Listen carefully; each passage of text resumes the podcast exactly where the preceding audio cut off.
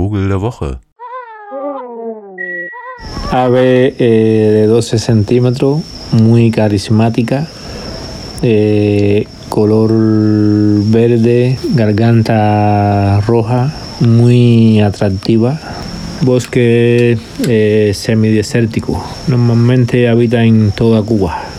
Es como el trogon, muy fácil de- de ver. Por ejemplo, las tres joyas de la ornitología cubana, Sunsuncito, Cuban Togri y Cuban Trogon. Vienes a Cuba, ves esos tres, te puedes ir feliz.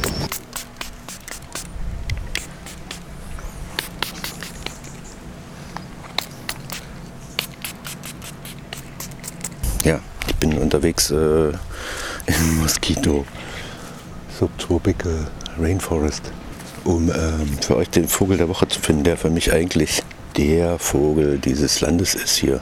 Was wie alle anderen Länder auch im sogenannten angehenden Lockdown, auch wenn auf dieser Insel hier bisher noch nicht so wahnsinnig viel passiert ist und auch die Maßnahmen etwas radikaler sind als in Deutschland. Ich lebe gerade in einer abgesperrten Straße, hat so ein bisschen was von der Pest, so mit polizeilich kontrollierten Sperren und arbeite im Wald, beziehungsweise mit einem Kollegen zu einer Untersuchung des einzigen verbliebenen ausgedehnten Waldes, den Kuba noch hat. Denn da bin ich gerade.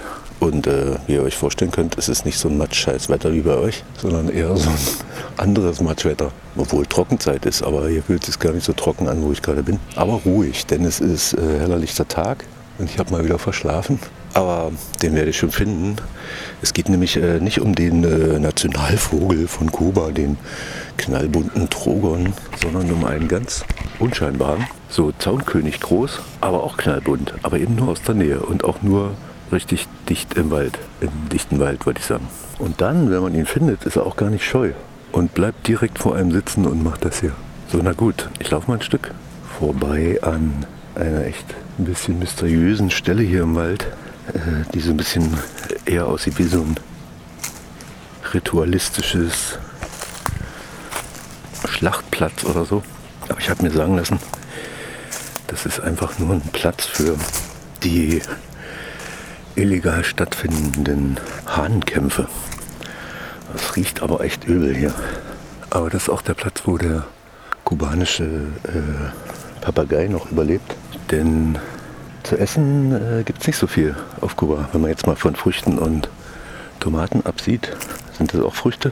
Denn äh, nach der Währungsunion, ja, wie sie bei uns mal genannt wurde, der kubanische Peso mit dem so eine Art äh, Devisenpeso sind ja seit dem 1.1. fusioniert. Es ist nicht so, dass es auf einmal alles zu kaufen gibt, wie damals äh, 1990 in der DDR, äh, nur eben teuer, sondern hier gibt es auf einmal gar nichts mehr, weil irgendwie so unklar ist, was mit diesem Geld ist und wie viel das wert ist und äh, also wird überhaupt gar nichts verkauft. Und es ist nach wie vor alles streng rationiert und eigentlich ein sehr krasses Szenario, in dem sich alle...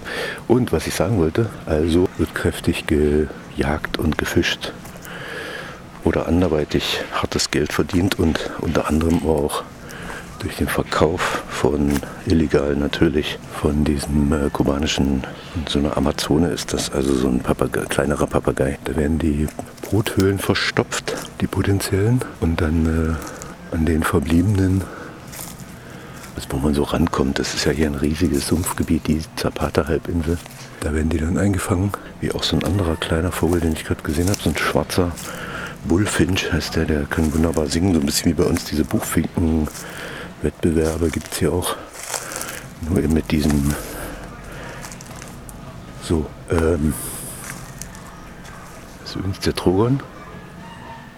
Dieser bunte Nationalvogel von Kuba, könnt ihr mal gucken. Sehr hübsch aus, aber eben ein bisschen zu äh, stolz.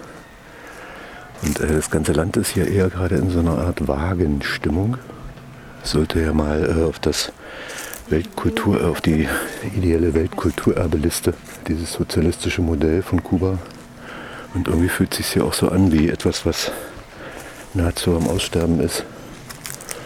Weil die Leute nicht mehr so recht dran glauben. Weil es einfach eine extreme Mangelwirtschaft ist. Also wahrscheinlich noch krasser als einst in Rumänien.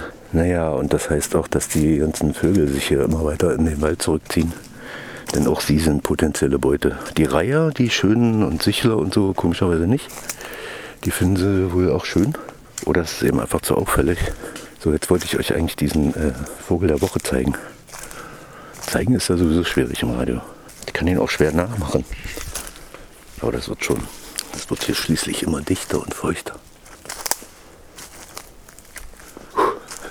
Also während ihr so ein bisschen äh, euch in eurer Wohnung verkriecht und ihr auch verkriechen müsst, wo es hoffentlich warm ist, zerfließe ich hier gerade und gebe natürlich eine wunderbare Duftwolke ab für die Moskitos. Auch wenn ich gerade mit No Bite eingesprüht bin, so richtig scheint das nicht zu wirken.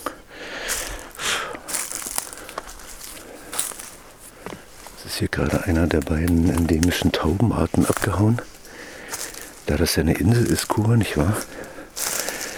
Äh, tritt hier das auf, was man auch so von anderen Inseln kennt, dass ursprünglich kaum Landraubtiere da waren. Also ein bisschen was aus der Luft, aber eigentlich so am Boden eher weniger. Und das heißt, dass die Tauben zum Beispiel nicht gerne fliegen. Und die laufen hier immer so weg wie Kaninchen. Sehr lustig ist.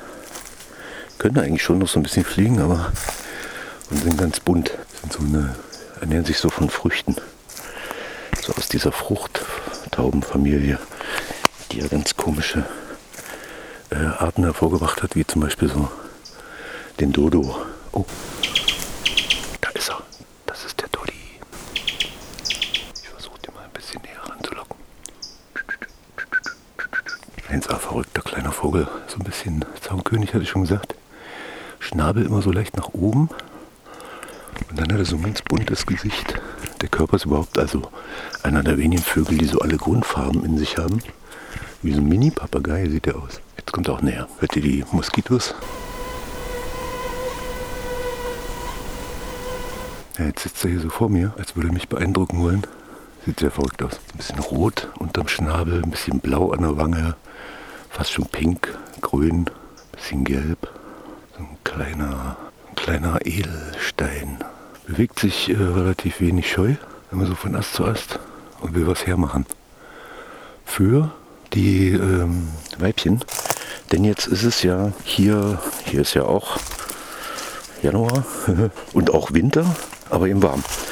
Und jetzt balzen die hier alle. Also hier ist voll was los. Denn jetzt beginnt gleich die Brutzeit. Oh, da war wieder so eine verrückte Taube. Ja, dieser Tudi könnte eigentlich der neue Symbolvogel für Kuba sein. Wirklich bezaubernd schön, wie die Insel und seine Leute in allen Farben, aber eben doch ein bisschen zurückgezogener und ein bisschen vorsichtiger als dieser dicke, plumpe, etwas zu stolze Drogon. Oh, ich glaube, ich bin hier wirklich jetzt so finster im Sumpf. Ich glaube, ich muss zurück, denn sonst wäre ich hier aufgefressen. Sagt man ja so, wobei die Mücken einen ja nicht wirklich auffressen. Ja, auch so ganz kleine Moskitos, was sollen die eigentlich für Blutmengen abzapfen? Aber Gott sei Dank gibt es ja hier kein Malaria. Also, macht's gut, bis zur nächsten Woche. Vielleicht äh, gibt es dann noch so einen Abschiedsvogel aus der Zapata-Halbinsel, wo ich gerade bin. Wo es übrigens auch noch Krokodile gibt. Aber da bin ich jetzt gerade ein Stück von weg. Hasta luego. Vogel der Woche.